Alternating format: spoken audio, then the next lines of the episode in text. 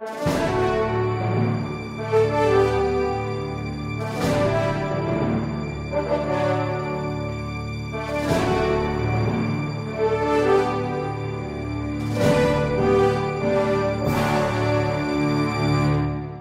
que fazer com a inveja?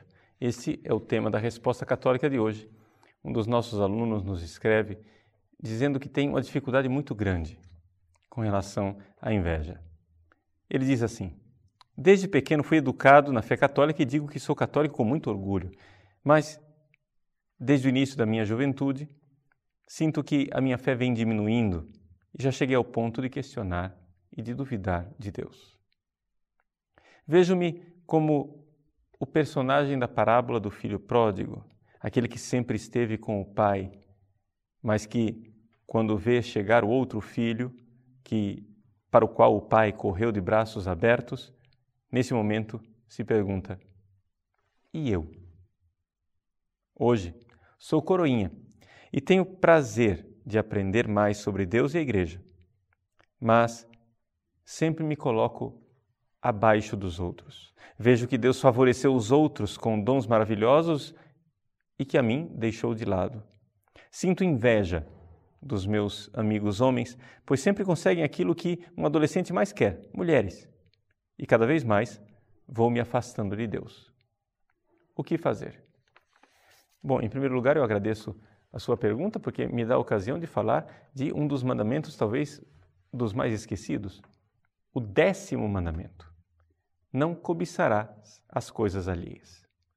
Parece um, pecadinho de nada, mas na verdade é um mandamento que nos adverte para um pecado capital, o pecado da inveja. Se você quiser aprofundar a esse respeito, leia no Catecismo da Igreja Católica, nos números mil, perdão, 2534 até 2540, a respeito da inveja sua descrição e como é que nós podemos combatê-la. Só gostaria de colocar alguns pontos importantes. Em primeiro lugar, qual é a natureza da inveja? A inveja é um tipo de tristeza. São Gregório Magno nos coloca isso com toda clareza no seu livro Moralia. A inveja é a tristeza de ver o outro feliz, de ver o outro agraciado. Então, o que nós temos que fazer aqui é combater a tristeza combater o pecado da tristeza. E onde existe tristeza, existe um Deus que morreu. Isso é importante. É importante você entender isso. Quando Deus nos criou, Ele nos deu de presente a tristeza. Para quê?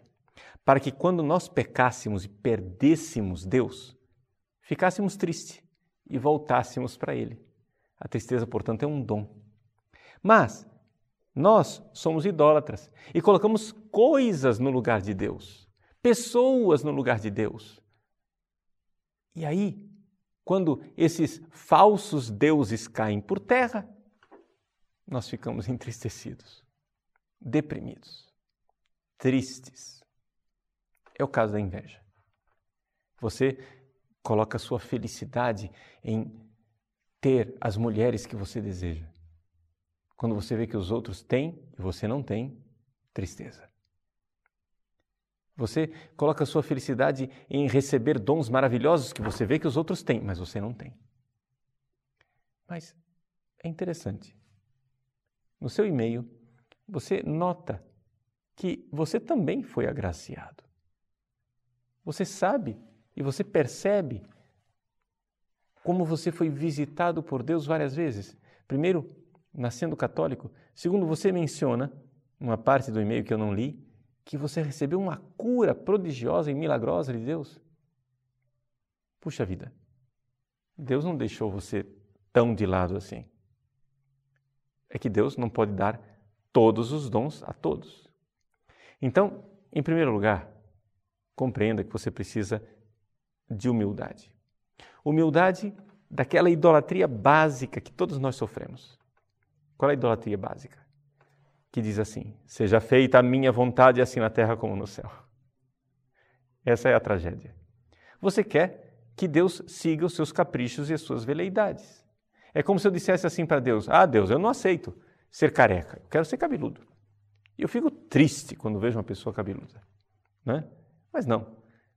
Eu tenho que aprender a agradecer a Deus quando vejo a cabeleira bonita de alguém e digo: puxa vida, Deus te abençoe, meu irmão. Saber dar graças a Deus. Graças a Deus pelos dons que eu tenho e os outros não têm. Mas também graças a Deus pelos dons que os outros têm e eu não tenho. Deus não nos fez todos iguais. Deus tem uma diversidade de dons distribuídos aos seus filhos de forma desigual para que nós precisemos uns dos outros, para que nós recebamos essas graças uns dos outros. Isso é muito importante. Então, para que você vença essa realidade da inveja, a cura principal passa por um meio espiritual que é a oração de ação de graças. Esse é o grande remédio para a inveja. O que quer dizer isso? A palavra ação de graças, em grego eucaristia, é aquilo que de mais próprio existe na oração cristã. Nós darmos graças a Deus e ver em tudo, em tudo, em tudo uma graça de Deus. O próprio fato de você existir. Você poderia não existir. Veja que você ganhou na loteria. Sim, rapaz, você ganhou na loteria. Você, entre milhares, vamos ser objetivos, milhões de filhos e filhas que podiam nascer do seu pai e de sua mãe, nasceu você. Porque Deus te escolheu. E entrando nesta vida, Deus já te deu a graça de poder participar um dia no céu da vida verdadeira, se você corresponder à graça dele. Então veja, é uma coisa extraordinária. Se nós olharmos para o céu, o problema é que você está muito focado aqui na terra, você está focado nas suas idolatrias aqui na terra. Mas olha para o céu, olha para o alto e veja. Veja que só o fato de você existir durante um segundo no útero da sua mãe já te coloca como candidato para o céu. Se existisse somente esta vida, nós poderíamos, com todo direito, reclamar de Deus e dizer: Senhor, vós não me destes a felicidade plena. Sim, porque é claro, o coração humano ele quer tudo. Ele não quer só um pouquinho. Nós queremos tudo, nós queremos a felicidade plena, perfeita. Mas não existe só essa vida. Essa vida ela é uma preparação.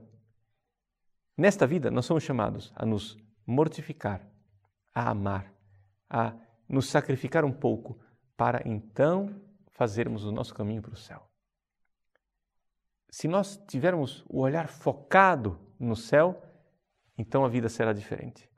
Porque passaremos essa vida em meio a cruzes e sofrimentos, mas reconhecendo também as graças, as bênçãos, as visitas de Deus e o quanto Deus bondoso faz com que pobres criaturas que nós somos possam um dia participar de uma felicidade plena e perfeita no céu. Então, meu filho, eu sei eu sei que é difícil manter a fé. Eu sei que depois que começou a sua juventude, você começou a duvidar da existência de Deus, porque colocaram na sua cabeça que Deus, se ele existe, ele tem a obrigação de nos tratar todos iguaizinhos. Porque é, o Deus que colocaram na sua cabeça é um Deus que a justiça se identifica com a igualdade. Mas isso não é verdade. Justiça e igualdade não são coisas que se identificam. Seria a maior injustiça do mundo você tratar um criminoso da mesma forma que você trata um pai de família honesto. Nesse sentido, não existe igualdade. Justiça é dar a cada um aquilo que é seu. E Deus deu a você aquilo que é seu, e deu aos outros aquilo que é dos outros. Então, você tem aquilo que é justo. Como Jesus conta na parábola: Meu amigo, eu te dei o que é justo, você está reclamando porque eu sou generoso com o outro? Então, essa generosidade de Deus com outros, esse fato que Deus agraciou outras pessoas, deve nos lembrar de uma coisa. Ele irá também nos agraciar e já nos agraciou. Você recebeu graças, dê graças a Deus e você receberá a graça maior que é o céu, que não te é devida. Não, você não pode chegar lá, na porta do céu, bater no balcão, exigir os seus direitos e dizer: Eu quero entrar porque eu mereço. Ninguém de nós merece entrar. Nós todos iremos entrar por graça. Então comece já aqui a dar graças, porque você não merece é nada. Nem eu, nem você. Nós não merecemos. Somos agraciados. Concretamente, para nos livrarmos da tristeza que é a inveja, só existe um caminho. Nós nos humilharmos diante de Deus e darmos graças a Ele, louvar a nosso Senhor, bendizer pelas graças que Ele deu aos outros, mas, sobretudo e muito mais, pelas graças que Ele deu a você, porque o pecado da inveja é um estado de esquecimento, em que você se esquece do quanto Deus foi bom com você é como se você tivesse uma vida que é um copo metade cheio e metade vazio. E você só se lembra da metade vazia do copo. E fica cobrando, se esquecendo que existe uma metade cheia e ela te foi dada de graça. Agradeça a Deus, porque a outra metade, a metade vazia, será cheia no céu.